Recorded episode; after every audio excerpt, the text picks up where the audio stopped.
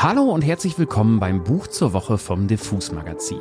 Mein Name ist Daniel Koch und ich freue mich sehr, gleich Tobias Pongratz alias Panikpanzer bei mir im Studio begrüßen zu dürfen. Er ist nicht nur Mitglied der Antilopen-Gang, sondern auch ein Boss des Labels Antilopen Geldwäsche, Mitmanager seines Bruders Danger Dan, Solo-Rapper mit der stattlichen Bilanz von einem Song namens DIY CEO und nun also auch Autor. Wir sprechen nämlich über seine Biografie, Der beste Mensch der Welt, die soeben im Riva Verlag erschienen ist. Was ihn quasi zum Label ähm, Verlagskollegen von Kollegen wie Kollega, Kool Savage, und Bushido macht.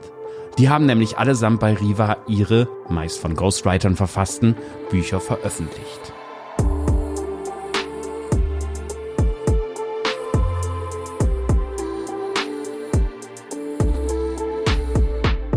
Panikpanzer macht kein Geheimnis draus, dass er das Buch mit Martin Seliger geschrieben hat. Und er macht keinen Hehl daraus, dass in diesem Buch alles fast ein klein bisschen wahr ist oder halt doch nicht. Wer der beste Mensch der Welt liest und Tobias ein bisschen kennt, merkt nämlich schnell, dass das irgendwie nicht so ganz stimmen kann. Und dass man es mit einer gewöhnlichen Rapper-Biografie hier definitiv nicht zu tun hat. Obwohl sie manchmal so klingt. Damit ihr wisst, was ich meine, springe ich jetzt mal kurz rein in das Buch und lese euch zur Einstimmung ein kleines Kapitel vor. Und zwar, wie Panikpanzer ein paar Punks trifft. Eine prägende Begegnung, die großen Einfluss auf sein Leben haben sollte.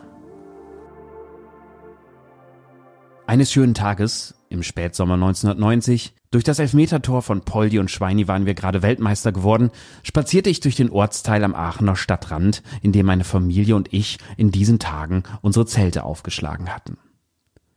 Mit einem Mal erblickten meine kindlichen Augen etwas Schreckliches. Das, was meine kindlichen Augen da mit einem Mal erblickten, war wirklich schrecklich. Mit grell geschminkten Gesichtern und grün und blau gefärbten Haaren starrten mich am Marktplatz ein paar verlotterte Gestalten an. Aus einem Kassettenrekorder plärrte ein ohrenbetäubender Sound, ähnlich dem Klang von tausend scheppernd übereinanderfallenden Blecheimern. Ich hasste diese Hurensöhne sofort. Da ich aber kein oberflächlicher Mensch bin, entschloss ich mich, den jungen Leuten eine Chance zu geben. Sorry, ganz kurz. Sind wir nicht alle einmal jung gewesen? Es ist das Vorrecht der Jugend, neue Wege zu beschreiten und auch mal einen Fehler zu machen. Was meinen Sie denn, warum es sonst ein Jugend- und ein Erwachsenenstrafrecht gibt? Es gibt ebenso Gesetze, die gelten nur für Frauen oder Männer. Es gibt Erbrecht, Verkehrsrecht, Faustrecht und die Scharia. Es gibt internationales Recht, Hausrecht, das Recht auf Spaß, das Recht auf Internet. Es gibt auch Rechtsradikale, aber für die ist in dieser Aufzählung kein Platz. Jede dieser Rechtsordnungen ist für sich genommen sinnvoll und hat ihre Zeit und ihren Ort. Genauer möchte ich auf diesen Punkt in einem anderen Buch eingehen. Hallo und guten Tag, ihr lieben Punks. Es ist sehr schön, euch hier zu treffen, stieg ich gut gelaunt in das Gespräch ein, denn es ist wichtig, auch dem größten Arschloch immer freundlich zu begegnen. Aber müsstet ihr nicht längst in der Schule sein? setzte ich interessiert hinzu. Verpiss dich, Opa, blökte einer der Bunthaarigen. Oder hast du mal eine Mark? Ich brauche Dosenravioli. Mein Lieber, fing ich an, die Lederjackensau im Stillen verfluchend. Wie schön, dass du fragst. Innerlich kochte ich vor Wut. Was bildete sich diese dahergelaufene Kanaille eigentlich ein? Das Schwein stank aus dem Maul wie eine halb vergorene Wasserleiche und seine gespreizten Lippen gaben den Blick auf einige Zahnstummel frei. Die Vogelscheuche sah aus wie eine Mischung aus einem Kriegsversehrten und einem verwesenden Zombie. Ich leckte mir über die frisch implantierte Reihe glänzender Goldzähne, die ich als Privatpatient der Versicherungsgemeinschaft aus den Rippen geleiert hatte. Der normale Bürger wird durchschnittlich in Summe ganze 76 Tage seines Lebens mit Zahnschmerzen geplagt. Keinen einzigen Tag meines Lebens werde ich vergeuden, hatte ich mir kaum der Krabbelphase entkommen vorgenommen und Zeit meines Lebens mein Taschengeld gespart, um dem erlauchten Kreis der Privatversicherten frühestmöglich beitreten zu können. Ausgerechnet heute habe ich meinen Notgroschen nicht bei mir. Dabei esse ich selbst für mein Leben gern Dosenravioli und hätte dir gern geholfen. Dann verpiss dich endlich und geh mir aus der Sonne, du alter Knacker. Traurig wandte ich mich zum Gehen und sah aus den Augenwinkeln noch, wie einer der Asozialen eine halbleere Getränkedose der Marke Karlsquell nach mir warf. Zum Glück war die Drecksau so besoffen und unfähig, dass sie nicht mehr richtig zielen konnte. Die Dose verfehlte mich bei weitem und kullerte nun klackernd in den Rinnstein. Tja, genauso hat man sich das ja vorgestellt mit dieser Begegnung. Immerhin von einem Musiker, der quasi Zeckenrap mit erfunden hat. Nun ja. Aber genug der Vorrede, wir springen jetzt in das Interview. Und ich muss an dieser Stelle schon mal entschuldigend vorherschicken, der Tag, an dem wir das Interview geführt haben, war kein guter Tag für meinen Hals. Ich hatte eine höllische Erkältung, habe den ersten Interviewpart erstmal mit einem Hustenreiz unterbrochen und klang danach so ein bisschen angeschranzt. Wenn das also seltsam klingt, verzeiht es mir ein bisschen. Aber irgendwie hat mir diese kratzige Stimme auch ganz gut gefallen. Aber egal. Los geht's mit dem Interview. Ja, dann schalte ich jetzt mal in den Interview-Part des mhm. Podcasts sozusagen und freue mich sehr, hier Panikpanzer sitzen zu haben, der gerade eben das genannte Buch Der beste Mensch der Welt veröffentlicht hat, mit Martin Seliger zusammen. Hallo, ja, wie nenne ich dich denn jetzt am besten hier? Soll ich dich als Panikpanzer ansprechen, weil du ja auch in diesem Buch als Panikpanzer bist oder wie ist es dir am liebsten? Ah, das kommt ein bisschen drauf an, wie sich das Interview entwickelt. Okay. Ich habe jetzt ein paar zum Buch geführt und die waren sehr unterschiedlich. Und in manchen Interviews war ich definitiv, habe ich versucht, diese Rolle des Panikpanzers in diesem Buch zu erfüllen. Das war aber auch ein bisschen unangenehm und ich bin eher dazu übergegangen, ähm, davon außen drüber zu sprechen. Ähm, ach, mich Tobi, weil ich glaube, ich irgendwie habe ich das Gefühl, so so werden wir uns dem Buch nähern. Das, das beruhigt mich sehr, weil ich habe nämlich auch, ich saß vor einer ähnlichen Frage. Ich habe ähm, natürlich auch dein künstlerisches Schaffen in allen Dingen, die du machst, schon seit seit Jahren auf dem Schirm. Ähm, habe ich auch mal das Intro-Magazin gemacht, wo Antilopengang von Anfang an immer ein starker ein starker Player war und stark vertreten war und äh, habe dann dieses Buch gelesen und hatte so zwei mögliche Interviewwege im Kopf. Das eine wäre, man man überdreht es total satirisch, da bin ich aber glaube ich nicht der Typ für und äh, das andere wäre dann auch so ein bisschen so ein Spagat. Ähm, und ich, äh, ich ziele jetzt mal auf das zweite. Ja, ja, ich, ich merke auch tatsächlich, wenn ich alleine drüber spreche, dann, dann, dann funktioniert das satirisch gar nicht. Also wie gesagt, da fühle ich mich einfach unwohl bei. Und ich ähm, kriege das auch gesprochen nicht so funny hin wie geschrieben. Und ähm, wenn Martin Seliger an meiner Seite ist, ich habe auch ein, zwei Interviews mit ihm gemacht, dann passiert das halt automatisch, dass man auch in so einen Quatschmodus reinkommt und äh, es etwas satirischer alles wird. Aber ja, wir reden ganz normal. Das ist ich, schon ich sag dir die ganze Wahrheit, so, so, so weit es geht. Da freue ich mich doch sehr drauf, dass, es, äh, dass das passiert. Ja, ich habe äh, natürlich, äh, ich bin ein großer Freund von ersten Sätzen und äh, ich habe das Gefühl, ich erkenne einen ersten Satz, äh, der von Leuten geschrieben wurde, die sich auch um den ersten Satz Gedanken machen. Und äh, in deinem Buch steht als erster Satz, es gibt Bücher, die sich nicht dazu eignen, dass man sie liest. Und das führt jetzt zu meiner ersten Frage. Wofür eignet sich dein Buch? Oh, mein Buch, das eignet sich. Ähm, irgendwer hat mir einen tollen Begriff neulich beigebracht, und zwar Conversation Piece. Also etwas, was man irgendwo hinlegt, so unauffällig, so, ach, das liegt hier so. Und wenn jemand kommt, das liegt dann so auf dem Wohnzimmertisch, dann so, ach, das ist ja, das ist ja ein interessantes Cover. Und dann spricht man so darüber. Aber eigentlich wurde es gar nicht gelesen. Also als Conversation Piece äh, eignet es sich auf jeden Fall. Ähm, auch ich denke, wenn, wenn ein Regal wackelt oder so, um, um ähm, das Buch drunter zu legen, dass es nicht mehr wackelt, dafür eignet sich das auf jeden Fall auch. Ähm, und ja, manche werden es bestimmt auch lesen am Ende. Davon gehe ich aus. Ist ja immerhin ein Buch. Ähm, aber äh, ehrlich gesagt war es nicht, nicht zu allen Zeiten, also sowohl von der ersten Idee bis hin zum Schreiben so, dass wir durchgehend auch wirklich daran gedacht haben, dass das zum Lesen da ist. Ja, ich habe nämlich tatsächlich, ich bin auch diesen verrückten Weg gegangen. Ich habe das Buch tatsächlich gelesen.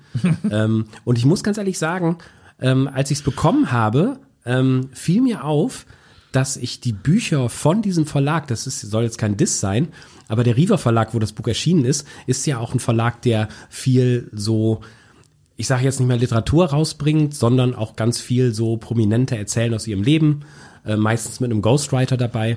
Und das sind ja auch alles äh, Bücher, die ihre Berechtigung haben. Und ähm, man weiß dann aber ungefähr, was einen so ein bisschen erwartet. Und ähm, ich habe anfangs naiverweise noch ein bisschen gedacht, äh, ich erfahre jetzt viel über Tobis Kindheit, über die Familienverhältnisse, wie es ist, ähm, einen berühmten Pädagogen als Vater zu haben, wie man zur Musik kommt, wie man irgendwie von Nazis weggelaufen ist und so. Und äh, war dann auf Seite drei so total hooked und in ganz anderen Welten unterwegs. Und äh, ja, ich habe mir da beim Lesen ganz am Anfang schon gedacht, ähm, gerade weil die Pointen auch so gut sitzen und so und äh, ihr das jetzt zu zweit geschrieben habt und aber natürlich schon die Themen sind, die dich ja auch musikalisch und dergleichen da beschäftigen und du spielst ja auch mit den Erwartungen sehr.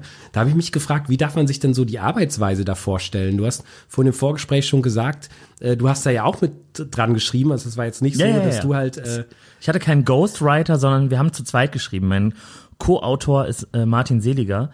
Ich habe übrigens erst vor kurzem verstanden, dass eine Autobiografie erst, also nur dann eine Autobiografie ist, wenn man sie selber schreibt, weil ich habe am Anfang der Welt erzählt, ich habe eine Autobiografie rausgebracht, aber es ist ja eine Biografie, oder? Was sagst du? Weil ich, also wenn jemand mitschreibt, dann ist es nicht mehr so richtig Auto, so halb Auto. ähm, Entschuldigung. Jedenfalls, ähm, genau, wie Martin Seliger, äh, seines Zeichens ein ähm, Doktor der Soziologie ähm, und ganz langer Freund schon von mir und, und ich, wir haben das zusammengeschrieben und ähm, haben eigentlich angefangen, wir sind in eine Pizzeria gegangen, haben einfach ein Testkapitel geschrieben und zwar wirklich so im Ping-Pong-Verfahren. Einfach den Laptop hin und her gereicht und irgendwie fühlt, also, ne, also mal hat der eine geschrieben, mal der andere und man hat so drüber geredet und Sachen reingeworfen und es irgendwie ist dabei ein, Text entstanden, der nicht, sich nicht so liest, finde ich, wie, wie er entstanden ist. Also, dem Momenten, wo Martin schreibt und dem Momenten, wo ich schreibe, ich kann es im Nachhinein selber teils gar nicht mehr unterscheiden. Wenn es jetzt in so einen sehr, sehr wissenschaftlichen Duktus geht, so, dann ist ganz klar, da war Martin am Werk.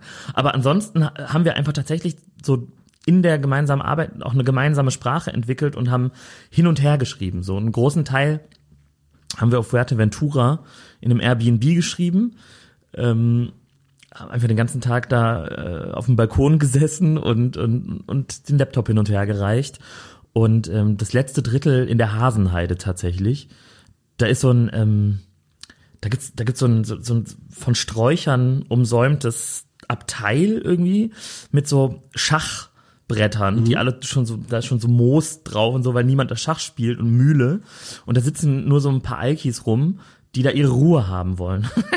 und ähm, Martin hatte abklingendes Corona, weswegen unsere zweite Schreibreise ausgefallen ist. Und dann sind wir da hingefahren und haben da weitergeschrieben. Ich glaube, die waren auch ein bisschen genervt von uns, die da üblicherweise rumlungern und ihre Ruhe haben wollen. Jetzt kommen diese MacBook Berliner und Ja, ja, ja, ja, entern ja, in den ja. Raum hier. Ja, was, was soll ich machen? Aber Fuerteventura und Hasenheide und Ping-Pong. So ist das Buch entstanden. Sehr gut. Ja, äh, Stichwort äh, Riva Verlag nochmal. Ja, ich wollte da unbedingt noch drauf eingehen, Genau. aber äh, Aber vielleicht, ähm, ich, ähm, das führt, glaube ich, auch ein bisschen zu dieser Frage hier, weil ähm, man könnte jetzt quasi so ein bisschen, wenn man es auf äh, deine Kernbranche überträgt, eine vernichtende oder lobende Headline rausmachen. Du bist jetzt nämlich auf dem Buchmarkt betrachtet, ein Labelkollege von Kollega, Bushido, Haftbefehl und Spongeboss. Und das ist ja schon ähm, ein Move, würde ich sagen. Und Ja. äh, kommt ja sicherlich auch äh, nicht von ungefähr. Also äh, wie kamt ihr zusammen eigentlich? Ähm, übrigens auch nicht nur nicht nur Kollege von den genannten, sondern ich reihe mich da auch ein in einem Verlag, der Bücher wie Die Kunst des Furzens rausbringt und und andere äh, fantastische Literatur. Ähm, und ehrlich gesagt, also ehrlich gesagt, es geht genau darum. Ähm, oder oder fangen wir woanders an. Also die, du hast ja eben schon. Ähm, Warte, ich muss mich kurz sammeln. Äh, zu. also Wenn das hier einer darf in der Konstellation, dann du jetzt gerade. Also die, die Idee des Buchs ist entstanden, weil Martin Seliger und ich beide große Fans von Rapper-Biografien sind. Die allermeisten Rapper-Biografien sind erschienen im Riva Verlag, weil der Riva Verlag, da geht's vor allen Dingen um Wirtschaftlichkeit, dass die Bücher sich gut verkaufen, dass da Geld generiert wird und nicht so sehr darum, dass da qualitativ hochwertige Bücher rausgebracht werden. Und ich glaube, das kann man auch so offen sagen, weil denen das auch klar ist. Ähm, und wir sind dann dementsprechend natürlich als Fans von Rapper-Biografien auch groß, großer Fan von verschiedenen Büchern des Riva Verlags. und gar nicht mal immer so ironisch. Ich fand ein paar davon wirklich gut. Also um eine hervorzuheben, ich fand die Chata-Biografie wirklich gut. Die habe ich gern gelesen. Aber zum Beispiel die, die äh, ich glaube, Bushido hat gleich mehrere Biografien da rausgebracht. Die, die große mit dem goldenen Bushido B, die habe ich nicht fertig lesen können, weil irgendwann ich es nicht mehr ausgehalten habe. So und so so schwankend ist das da auch. Und wir fanden das einfach so eine fantastische Idee, dass ich als Rapper der Antilopengang, der innerhalb der Antilopengang auch der einzige ist, der noch nie ein Solo-Release rausgebracht hat und so, einfach in diesem Scheißverlag ein Buch rausbringt. Und ähm, dass die dann auch angebissen haben und gesagt haben, ja, das machen wir, das, das ist ganz fantastisch. Und das, was wir da geschrieben haben, das würde meiner Meinung nach gar nicht funktionieren bei Kiwi oder Rowold oder, ne, also Hendrik Bolz hat ja gerade bei Kiwi wirklich ein gutes Buch rausgebracht und ich, ich glaube, mir wäre es unangenehm gewesen, denen dieses Manuskript vorzulegen. Aber bei Riva war es genau passend, das, das passte dahin. Und ähm, ich hatte tatsächlich noch eine E-Mail auch im, im Postfach von denen. Wir sind äh, mit der Antilopengang 2017 mit dem Album Anarchie und Alltag auf Platz eins der deutschen Charts eingestiegen. Und, und ganz kurz darauf, so ein paar Tage später, war die E-Mail vom Riva Verlag. Da So ehrlich, funktioniert das da. Ehrlich gesagt, auch von zwei anderen äh, Verlägen, muss man dazu sagen. Es waren nicht nur die, aber bei denen hat es mich am wenigsten gewundert. Und ich glaube halt wirklich, da sitzt jemand, der schaut, wer gibt's irgendeine ein Deutsch-Rap-Band, die auf eins geht oder ein Deutschrapper und dann wird er angeschrieben, weil die da halt vermuten, okay, das könnte sich wirtschaftlich lohnen. Und diesen Kontakt habe ich dann einfach nochmal bemüht, hab aber auch nicht, ich habe die nicht verarscht. Die wussten ungefähr, worauf sie sich einlassen. Ich habe gesagt, ich finde diese Idee einfach lustig. Ich bin Fan von von euren äh, Biografien, von euren Rapper-Biografien und ich würde das gern machen. Und die haben gesagt, na gut, dann machen wir das. Sehr cool. Ja. Ich finde, das ist immer ähm, einer der größten Werte, die man so haben kann als Firma oder auch als Arbeitender oder als Künstlerin, Künstler. So ein gewisses Maß an Selbstironie und die eigene Rolle kennen. Finde ich großartig, dass sie das gemacht haben. Und ist meiner Meinung nach auch ehrlicher als so mancher Verlag, der halt total einen auf ähm, Kunst und hohe Literatur macht, aber natürlich auch viele äh, das Geld dann eher mit anderen Sachen halt rein und Gebrauchsliteratur, was ja auch völlig okay ist. Es hat aber auch zu Konflikten geführt, muss man sagen, die ich wahrscheinlich mit anderen Verlägen nicht gehabt hätte, die sich dann vielleicht weniger für die wirtschaftlich, also alle interessieren sich natürlich dafür, dass das Buch verkauft wird, aber die vielleicht mich eher auch als Künstler akzeptiert hätten so und äh, da, es gab viel Diskussion um den Buchtitel, es gab viel Diskussion ums Cover und ähm, ich hatte auch das Gefühl, als dann das erste Mal das Buch aus dem Lektorat kam, dass da ganz viel gar nicht verstanden wurde von unserem Humor und dann so, so Sachen so, ja, das hier stimmt nicht. Äh, Übrigens immer, wenn, wenn Fußball im Buch vorkommt, hat auch Martin geschrieben, ich habe mit Fußball nichts am Hut, aber dann steht da so, ja, nee, Andi Brehme hat doch gar nicht dieses Tor geschossen und so. Ja, natürlich nicht. Und ähm, ich glaube, das wäre in einem anderen Verlag nicht passiert und ich glaube, mit denen hätte ich auch nicht so ewig über einen Titel und über ein Cover diskutieren müssen und ähm, und die hätten dann wahrscheinlich das auch nicht auf Amazon äh, gestellt und hätten dahinter hinter den Titel noch geschrieben geniale Persiflage. Was mich auch sehr geärgert hat. Das ist dann halt so, das sind dann halt diese Riva Verlags Ja. Moves, die ich irgendwie ähm, nicht so richtig auf dem Schirm hatte, dass das passieren wird. Ja, also, aber ich habe gehört, dass dieselbe Fact-Checking-Abteilung, die die Relotius-Artikel gecheckt hat, bei euch keine Ungereimtheiten gefunden hat. Also ich nehme das alles für voll, was da drin steht. Natürlich, ja. Dass, dass du zum Beispiel Mitglied in allen Parteien warst, in, inklusive der NPD und der Tierschutzpartei. Wer sollte das anzweifeln? Steht doch da so. Ja, es, es, ähm, ich, ich bin ja auch, ähm, ich bin meinen Fans die Wahrheit schuldig und habe versucht, so stark wie möglich, äh, so stark es mir möglich war beim Schreiben auch dran zu bleiben. Ich finde vor allen Dingen auch ganz gut so diese, dieses Testosteron befeuerte Selbstbewusstsein, das halt eher so aus dem Unterleib kommt, was die Antilopengang ja immer schon ausgezeichnet hat. Das kommt da halt auch sehr gut durch in diesem Buch. Ja, ich, äh, ich glaube, dies, äh, da haben wir uns vielleicht auch bei anderen Büchern des Riva Verlags so ein bisschen inspirieren lassen. Das bleibt ja gar nicht aus, wenn man das jahrelang liest, äh, dass man da so ein bisschen auch so den neoliberalen, männlichen Duktus hier und da einfach aus Versehen auch einfließen lässt in seinem eigenen Riva Verlagsbuch. Ja, das, äh, das färbt auch ab. Also ich hatte es auch gemerkt, als ich, ich mache das immer so, wenn ich mich vorbereite auf Interviews, dass ich halt einmal immer die Fragen ungefähr so runterschreibe, wie ich sie auch stellen würde. Also jetzt nicht, dass ich die dann so eins zu eins ablese, aber dann habe ich so, so ein bisschen im Kopf verinnerlicht. Und ähm, die erste Frage, die ich aufgeschrieben hatte äh, in der Vorbereitung für dieses Gespräch, war dann automatisch ein Duktus, als ich mir noch gar keine Gedanken drüber gemacht habe, ob das jetzt ein satirisches Interview wird oder so ein Mittelding, hatte ich dann aufgeschrieben, du hattest ja als Musiker und auch als Labelboss ein gutes Jahr. Alles von den Antilopen steht gut im Saft gerade. Radio Deutschland fürchtet euch. Die höheren Chartsphären sind eure Spielwiese. Wie groß ist der Einfluss äh, ach nee, und genau, Danger Dan wird bald Bundeskanzler, das steht hier auch noch. Wie groß ist der Einfluss dieser Lebensphase auf die Entstehung eines Buches namens Der beste Mensch der Welt? das kommt automatisch raus, ist ein bisschen ansteckend. Äh, ja, also es ist, äh, mir gefällt einfach dieses, dieses äh, sehr großspurige und äh, ehrlich gesagt, vieles von dem, was du jetzt aufgezählt hast, hat sich auch erst entwickelt und, und so krass entwickelt, ähm, als das Buch schon, schon längst geschrieben wurde. Das heißt, ich, ich bin nicht im Größenwahn verfallen mittlerweile und halte mich, halte mich für den Allergrößten. Ähm, aber ja, das, äh, die, dieser Titel, der, der, der lag schon ganz, ganz lange in der Mottenkiste. Ich wollte ja schon immer mal ein Solo-Release irgendwann machen. Und ähm, das war immer der Titel, der dafür eigentlich da war und äh, jetzt musste er fürs Buch herhalten. Und eigentlich ja, er passt, er passt ganz schön eigentlich in die Zeit rein, tatsächlich. Definitiv auch, ähm, was in diesem Buch auch sehr gut funktioniert. Und das äh, fand ich nämlich äh, macht es zu mehr als nur einer Persiflage, weil man liest immer so Sätze darin, die ähm, oder so Anfänge, die dann sehr satirisch und ein bisschen überhöht sind, aber dann geht es zum Beispiel um deine Karriere äh, deine große Drogenkarriere, deine Dealerkarriere. Und ähm, man liest das Ganze sehr amüsiert, äh, wie du da dann so reingestolpert bist, wie du natürlich unfassbar viel Geld damit gemacht hast.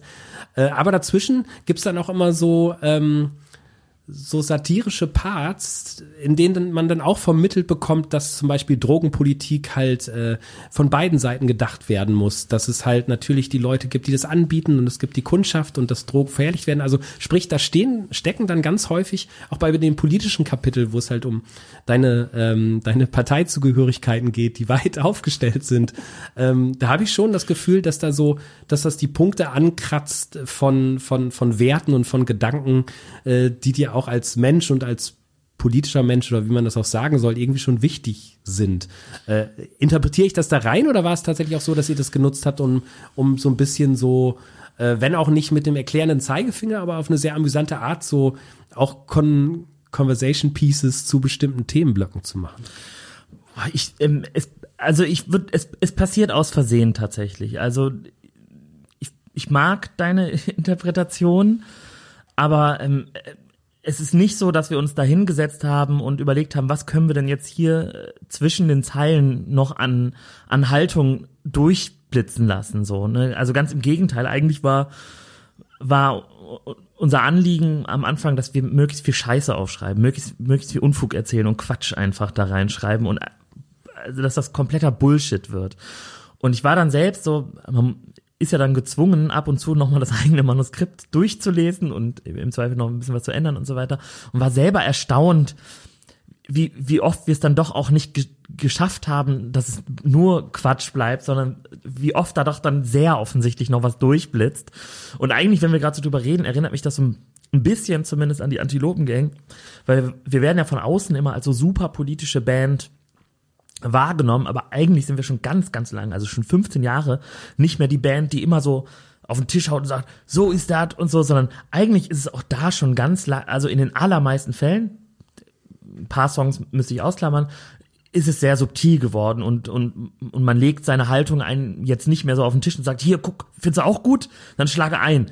So, und ähm, ja, das ist, das ist, das passiert dann, glaube ich, zwangsläufig, wenn ich ein Buch schreibe, auch so so ist irgendwie meine meine Arbeitsweise. Ich ich will nicht, ich will nicht irgendwie der Welt ähm, mein, meine politische Haltung aufs Brot schmieren, aber irgendwie quillt's dann doch irgendwo so äh, unästhetisch raus. Aber das so mit diesem subtilen Level, das habt ihr in dem Buch eigentlich ganz gut hinbekommen, weil also die Stellen, die ich jetzt gerade meine, die sind jetzt nicht so, dass man da jetzt, jetzt kommt der Part hier mit äh, Zeigefinger kurz hoch und so müssen wir die Welt organisieren, damit sie besser wird, Das sind halt tatsächlich auch eher so ein bisschen so getänzelte Sachen, wo man dann auch, und bevor es dann zu ernst wird oder zu sehr nach konkret klingt, macht er dann auch schon wieder einen Haken und hat eine gute Pointe drin. Ähm, und ja, also ähm, das Kapitel über die Parteizugehörigkeit und links, rechts und sonst was, äh, allein das ist ähm, wirklich ähm, ähm, sehr, sehr kunstvoll und sehr gelungen, äh, finde ich so. Das freut mich. Ich habe wirklich ein bisschen Sorge gehabt, oder ich habe auch noch ein bisschen Sorge, das Buch ist ja noch gar nicht äh, richtig draußen, während wir hier sprechen. Ich hoffe, ich darf das sagen. Darfst du? Ähm, und ich, ich denke mir so, also ne, ich, die, die, diese Persona, Panikpanzer, die ich da im Buch irgendwie so beschreibe und irgendwie, die wir uns da so zurechtgebaut haben, die streckt ja auch wirklich über die, die Stränge teilweise und, und, und, und erzählt da ganz schön reaktionären Quatsch. So, und wenn du das einfach aus dem Kontext reißt, also jetzt hier so jeder, der an alle, die den Podcast hören und die mir was Böses wollen, man kann viel aus dem Kontext reißen und mich auf jeden Fall öffentlich bloßstellen. äh, viel Spaß. Ähm, aber äh, ja, freut, es freut mich, dass es bei dir so gut ankommt und ich, ähm, das gibt mir etwas Mut, dass, dass das auch bei den meisten Lesern dann äh, so funktionieren wird. Es wird dir nur noch irgendwann entlarven, wenn man irgend so einen Fascho-Block hat, der dann halt äh, die große Enthüllung macht. Panik, Panikpanzer war mal NPD-Mitglied. Ja, genau. Und dann vergisst man das Fact-Checken halt auch wieder oder ja. kennt nur den einen Satz. Und naja, aber das ist ja, doof gesagt, ist das jetzt schon auch ein, ähm, ein kleines Risiko, dass man dass man eingeht ein Stück weit. Ne? Also ich meine, man, man erkennt es natürlich, also jeder, der schon mal ein, ein Lied, an dem du beteiligt warst, gehört hat, weiß natürlich, dass es halt so, wie es da steht, nicht äh, stimmen kann. Aber ich, ich kann Riva fast ein bisschen verstehen, dass sie noch äh, die geniale, also Vielleicht hätte man anderes Wording finden müssen, aber so einen kleinen Warnhinweis wahrscheinlich nochmal. Ja, es, es, es macht auf jeden Fall mehr Spaß ohne die Warnung auf jeden Fall, glaube ich. Und also ne, das ist ja das Tolle. Du hast, so wie du es eben beschrieben hast, du hast mit ganz anderen Erwartungen dieses Buch aufgeschlagen als das, was dann gekommen ist. Und das ähm, will ich ja auch eigentlich. Das habe ich mir auch gewünscht, dass das passiert. Deswegen ist eigentlich fast ein bisschen schade, dass ich jetzt doch öffentlich so so offen drüber spreche und die wenigsten so richtig überrascht sein werden. Das stimmt natürlich. Für mich war es irgendwie ein doppelter Brainfuck. Ähm, ich hatte in der letzten Woche Andreas Dorau hier, der gerade mit Sven Regner ein Buch über seine Karriere geschrieben hat. Und das habe ich direkt nach deinem Buch gelesen. Und in dem Buch ist es eher andersrum da habe ich die Kapitel gelesen und dachte so, ach geil, das ist jetzt nochmal das, was du gemacht hast in einer anderen Sprache, bis ich dann sehr schnell geschnallt habe, nee, bei dem ist das wirklich alles so passiert. Also gerade, ähm, dass ähm, eure beiden Bücher aufeinander folgen, auch ähm, in, in diesem Podcast, finde ich, ähm, finde ich sehr amüsant. Ich bin die Antithese zu, zu Dorau. Genauso könnte man sagen, auf jeden Fall. Ich habe aber dann trotzdem gedacht, also es ist natürlich ein bisschen weird immer auch generell so, wann, wann schreiben Prominente eine, eine Biografie, die man dann so nennen kann. Also ich bin da bei dir, ich würde es auch eher eine, eine Biografie nennen, weil Autobiografie sehe ich halt auch äh, eher so, dass man sich das dann komplett alleine auswringt ähm, und, ähm, und äh, alles nochmal durchgeht, aber so diesen richtigen Punkt zu finden. Ich habe aber schon gemerkt, dass ich, ähm, ich weiß nicht mehr auf welchem Sender das war, aber es gab ein so ein Video-Feature, wo du mit deinem Bruder mal so ein paar bestimmte Orte, glaube ich, eures Lebens so abgeklappert seid und so. Und das war ein sehr interessantes Gespräch und da musste ich so ein bisschen dran denken und habe dann gedacht, so, na ja, aber ähm, mich würde auch mal interessieren, so wie Tobis Leben denn sonst so war. Also die Option hätte es ja ganz unironisch sicherlich, da hätte es glaube ich auch Interessenten für gegeben, mhm. wenn man halt noch mal eine eine äh, Coming-of-Age-Politisierungsgeschichte und ähm, wie du zur Musik gekommen bist und jetzt in diese schöne Rolle, dass, ähm, dass man davon auch, äh, dass es auch wirtschaftlich, blöd gesagt, interessant äh, ist und da lange für gekämpft hat. Stand sowas überhaupt mal zur Debatte ich, oder? ehrlich gesagt, ich halte mein eigenes Leben für zu langweilig, als dass man das ähm, der Welt äh, präsentieren könnte. Und ich hätte auch keine Lust, das irgendwie so zu verdichten, dass es dann irgendwie doch oder oder zu überspitzen, dass es doch ähm, irgendwie interessant wird. Deswegen absolut nicht. Aber ähm, tatsächlich ist in dem Buch jetzt viel ich habe wirklich viel aus meiner ähm, aus meiner wirklichen aus meiner wirklichen Lebensgeschichte da reingebracht, viel mehr als ich wollte. Ähm, und das haben wir dann natürlich oft ein bisschen übertrieben oder ausgeschmückt oder so, ne? Also sehr. Ähm, und ob ich jetzt wirklich von Außerirdischen entführt wurde, sei mal dahingestellt. Aber dass ich, äh, dass ich an Weihnachten in meinem Auto vergessen wurde, stimmt. Dass ich mal nichts zu fressen hatte und äh, äh, Nudeln mit Mehlschwitze mir ser serviert wurden. Das stimmt auch. Also, also ganz, ganz viel ähm, da drin beruht auf, auf wahren äh, Begebenheiten. Und eigentlich mag ich es total gerne, dass der Leser selbst herausfinden muss, wo ist denn hier die Wahrheit. Es ist viel Wahrheit drin, tatsächlich. Ja, so habe ich das nämlich teilweise auch gedacht. Also ich fand diesen Part mit den Außerirdischen äh, habe ich dir eher abgekauft als den Part, wo du äh, tadelnd äh, den äh, Rotzpunks erklärst, wie man zum besseren Bürger wird. ähm, aber es gab zum Beispiel so früh so eine Szene, wo du halt so einen traumatisch wirkenden Kirchenbesuch hast.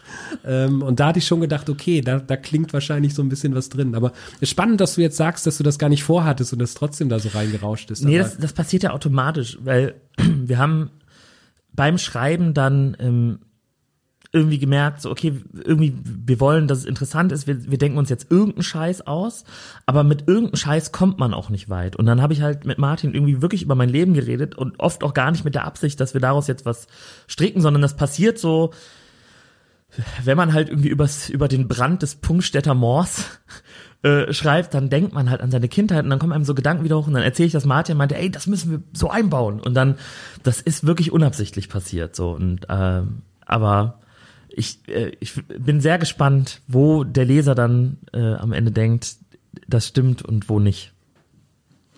Du gehst ja auch sehr offen damit um, dass du jetzt der erste Rapper bist, der noch kein Soloalbum hat, aber halt die Biografie. Ähm, aber ähm, also wenn man bedenkt, so der ähm, der Solo-Song quasi, der draußen ist, DIY-CEO, den fand ich zum Beispiel ziemlich geil eigentlich, was heißt Solo-Song, ne, aber so, den am nächsten kommt so. Deswegen wäre schon die Überlegung oder auch mal die Frage oder sicherlich auch der Wunsch bei vielen Fans, ähm, dass, äh, dass mal auf Langstrecke was kommt, wo nur du äh, erzählst oder du halt äh, im Kreise von anderen Leuten, die du dir an Bord holst. Ähm, ist das was, was irgendwie noch ein bisschen zur Debatte steht oder ist das jetzt ein bisschen was, wo man auch sagt, so, ach komm, äh, muss, muss auch nicht, fühle mich in der Band auch ganz wohl und bin ja jetzt auch Labelboss. Also ich wollte das schon immer machen, unbedingt. Und ich habe irgendwann auf jeden Fall für mich begriffen, ich funktioniere viel, viel besser in der Band. So, ich ähm, für mich ist ganz, ganz anstrengend, alleine zu arbeiten. Auch dieses Buch hätte ich niemals alleine schreiben können. So, ich war erstaunt, wie einfach es mir selbst dann von der Hand ging, einfach ähm, so Text zu schreiben. Aber ähm, also weil wenn ich eine Rap-Strophe schreibe, ist es ganz anders. Da ist kompletter Gehirnkrampf und das war es beim Buch gar nicht.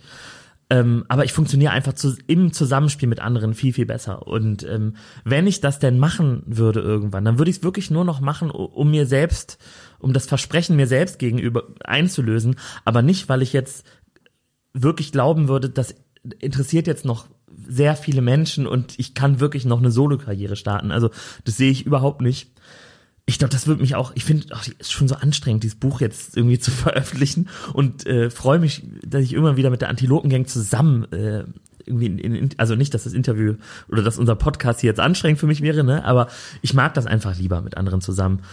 Und ähm, ja, ich, ich will, ich will es nicht mehr so ganz konkret in Aussicht stellen, dass das jemals passiert wollte ich jetzt auch nicht als Scoop so festnageln, mhm. aber da bin ich gerade wieder bei dem, was ich vorhin meinte, so, dass man halt so eine gewisse Selbstironie hat, auch im Umgang mit den ja sowieso mal viel zu hohen Erwartungen von allen anderen. Finde ich es eigentlich super, dass du dich hinsetzt und sagst so, du ganz ehrlich, ich, ne?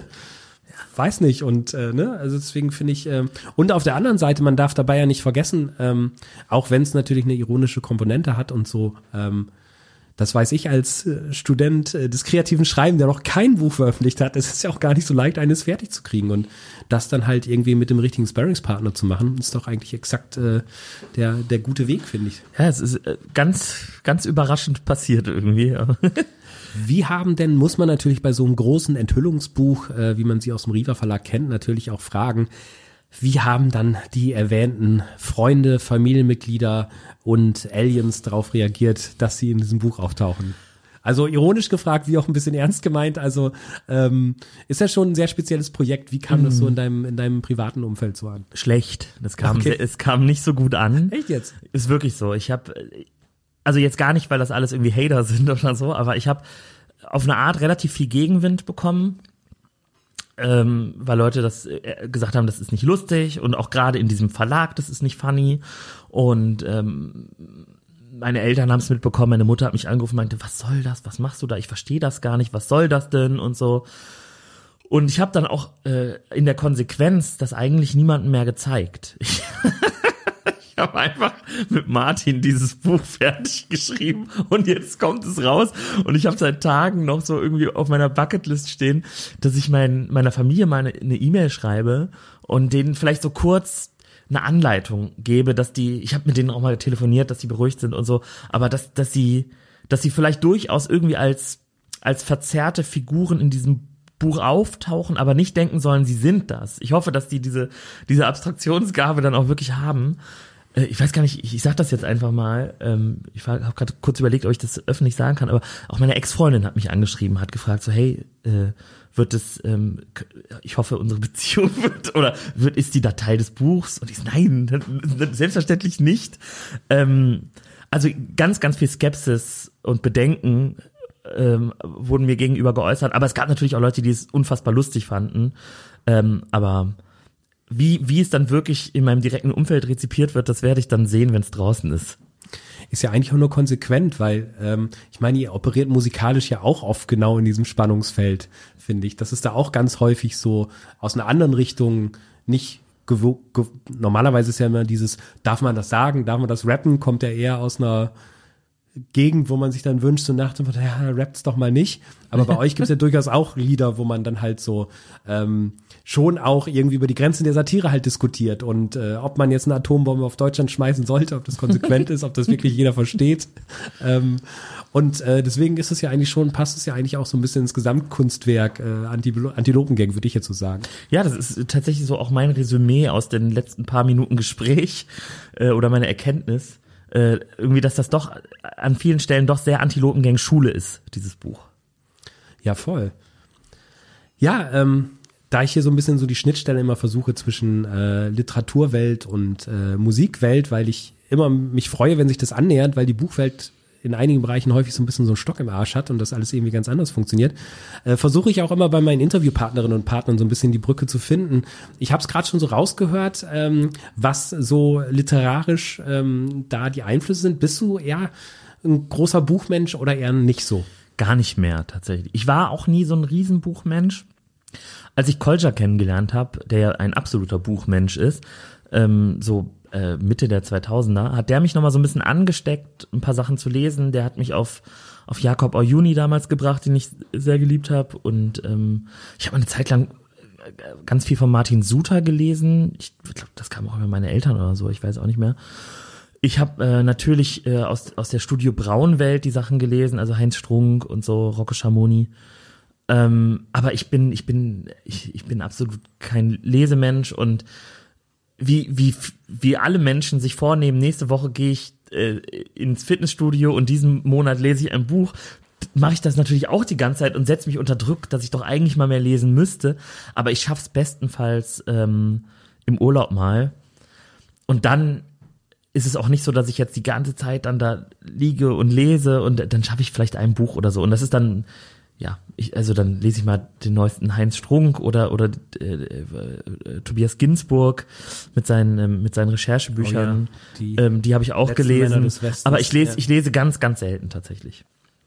Ich finde es auch gerade so gut. Ich finde es immer so schlimm, wenn Leute vorbeten, wie viel sie lesen und so. Und äh, ich finde das eigentlich auch immer so, man muss da irgendwie Bock drauf haben. Voll. Ich habe mich äh, sehr gewundert. Mein Vater, der war auch immer so jemand, der sich das immer vorgenommen hat, aber der war halt eher so, ähm, keine Ahnung, seitdem er 15 ist, so Bauarbeiter, später Bauleiter und so. Und als er dann in Rente war, hat er gesagt, jetzt fange ich auch mal an zu lesen. Hat sich immer gequält, immer gequält, sich immer Bücher schenken lassen, hat nie geklappt. Und dann irgendwann, da war er schon so kurz vor 70, hat er sich aus, hat er gesagt, jetzt, jetzt fange ich noch mal an und hat sich ein Buch gekauft und dann gleich so ein 900 Seiten Schinken, ähm, ein bisschen Leben oder das bisschen Leben heißt auf Deutsch, Little Life auf Englisch. Und das ist halt so ein Buch, wo es halt ähm, um eine sehr obs wie soll ich sagen, sehr intensive Männerfreundschaft, die auch irgendwann homoerotisch wird, geht und wo es vor allen Dingen viel um Selbstverstümmelung, Depression geht und auf diesem Buch werden auf 600 Seiten werden irgendwie äh, ritzt sich der Hauptcharakter selbst und das war so der schwerste Tobak, den man sich besorgen konnte. Und mein Vater hat sich da durchgequält und hat gesagt, das war ganz schön, ganz schön heftig, muss mal weglegen und so, aber ich hab's dann, der hat es in drei Wochen durchgelesen und jetzt liest er halt immer so einmal im Monat ein Buch äh, in seinem Tempo, aber ähm, ja, ich habe nie den Moment verstanden, wie der Schalter sich umgelegt hat und ist aber mit dem, mit dem schlimmsten Buch, das man lesen kann. Also es ist ein geniales Buch, aber es macht einen wirklich fertig. Ähm, ja, also vielleicht kommt das auch noch oder auch nicht. Das Und Ding ist, also ich finde, ich habe ja eben gesagt, das ist so ein bisschen wie dieses Fitnessstudio, das, wo man sich immer verspricht, man geht hin und man geht nicht hin, aber wenn man hingeht, merkt man auch, es macht total Bock und man fühlt sich voll geil danach. Und das habe ich auch beim Bücherlesen. Also wenn ich ein Buch gelesen habe, dann denke ich ja nicht so, boah, geschafft, endlich, sondern so, ah, scheiße, ich sollte das viel öfter machen. Das ist irgendwie, es entspannt mich total. Und ähm, insofern bleibe ich auch dabei, mir das weiter vorzunehmen, dass ich irgendwie mal regelmäßiger lese, weil das bringt mich schon irgendwie, es erdet mich so ein bisschen, es bringt mich runter.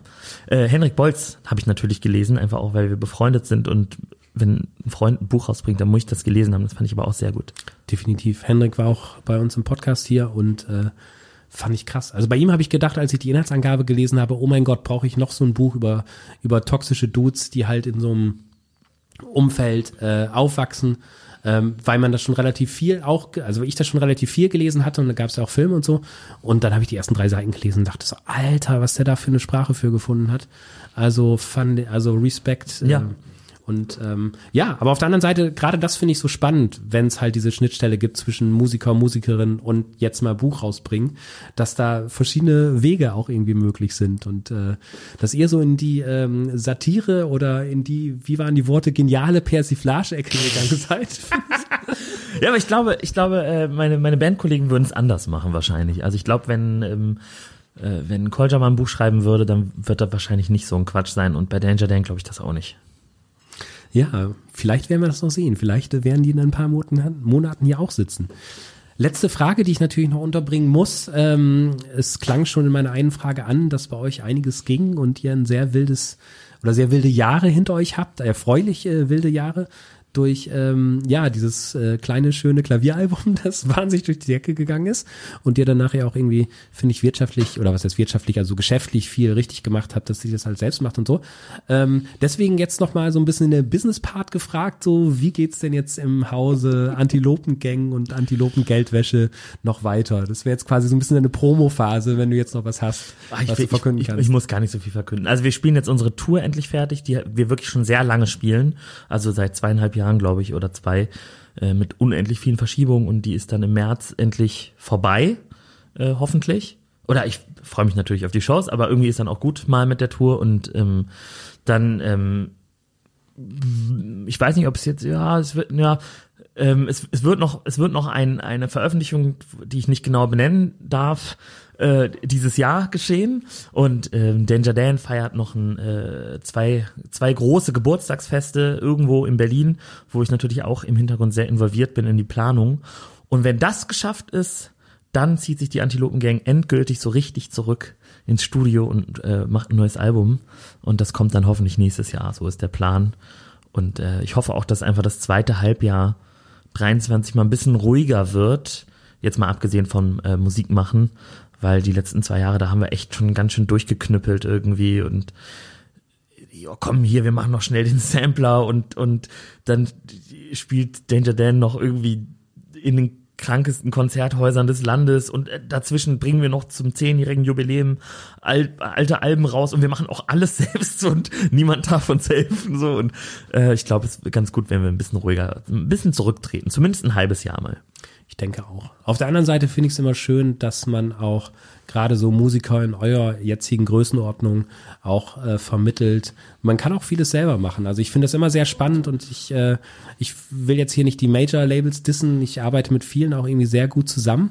Aber es ist, ähm, ja, es gibt schon viele, viele Acts, die auch auf einem gewissen Level unterwegs sind und die, ähm, die sich, die halt eigentlich wieder mehr, die halt nicht eine Major-Label-Band sind, die Indie-Musik spielt, wie es ganz häufig ist, sondern dieses Independent-Ding noch ein bisschen so vom Ursprungswort aufgreift und sich halt auch den ganzen Business-Kram irgendwie dranhängt. Und ich habe letztens irgendwie mit so einer jungen, ähm, tollen Band ähm, gesprochen, so eine junge Gitarrenband. Ich sage jetzt besser nicht den Namen, nicht, dass sie dann irgendwie Ärger kriegen, aber ähm, die werden jetzt sehr umworben von Major-Labels und äh, haben dann aber erstmal noch äh, Platte selbst gemacht und sagten dann so, naja, das ist jetzt gerade mein Problem. Ähm, ich sehe jetzt diese Verträge und ich weiß halt, was da noch übrig bleibt und ich kenne die Zahlen jetzt auch, was ich verdienen kann, wenn ich alles besitze, so nach dem Motto, ne?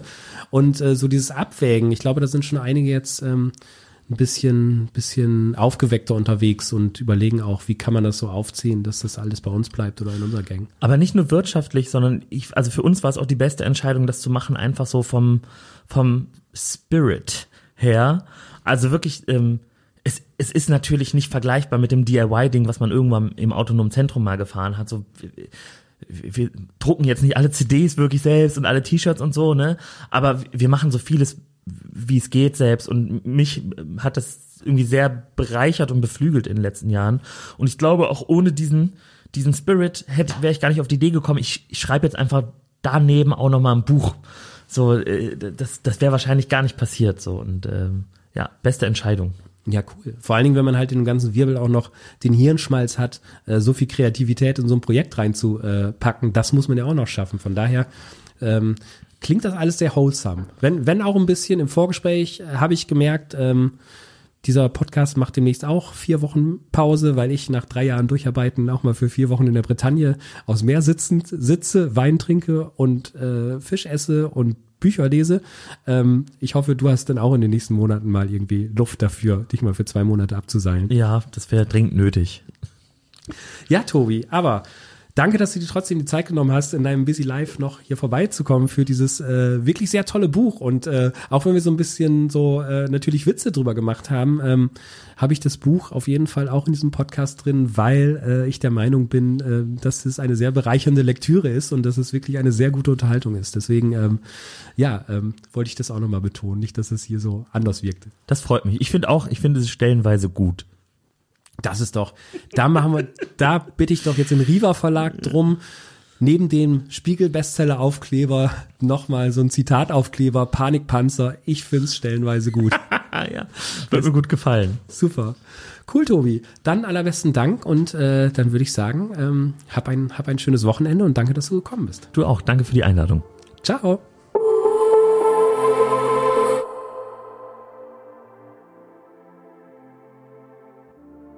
Das war das Interview mit Panikpanzer zu seinem Buch Der beste Mensch der Welt, das er gemeinsam mit Martin Seliger geschrieben hat und das soeben im Riva Verlag erschienen ist. Wir haben genau dort zwei Exemplare für euch zum Verlosen auftreiben können. Wenn ihr jetzt also neugierig geworden seid und eines der Bücher haben möchtet, dann schreibt uns doch bitte eine Mail mit dem Stichwort Der beste Mensch der Welt an verlosung.diffusmac.de. Und vergisst bitte nicht, eure Postadresse anzugeben. Und das war's auch wieder für heute mit dem Buch zur Woche vom Diffus Magazin. Das war's von mir für heute. Mein Name ist Daniel Koch und ich sage wie immer Tschüss und bis zum nächsten Buch.